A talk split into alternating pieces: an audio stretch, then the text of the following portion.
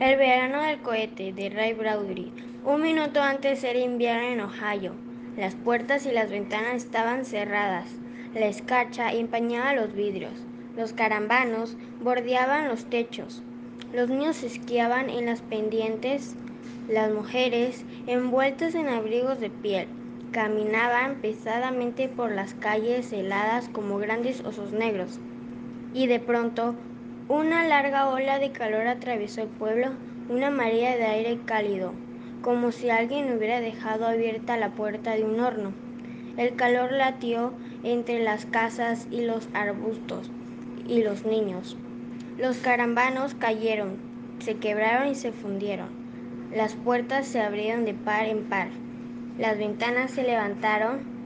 Los niños se quitaron las ropas de lana las mujeres guardaron en los armarios los disfraces de osos. La nieve se derritió descubriendo los prados verdes y antiguos del último verano. El verano del cohete. Las palabras corrieron de boca en boca por las casas abiertas y ventiladas. El verano del cohete, el caluroso aire desértico cambió los dibujos de la escarcha en los vidrios, borrando la obra de arte. Los esquíes y los trineos fueron de pronto inútiles. La nieve que caía sobre el pueblo desde los cielos helados llegaba al suelo transformada en lluvia torrida. El verano del cohete, la gente se asomaba a los porches goteantes y observaba el cielo cada vez más rojo.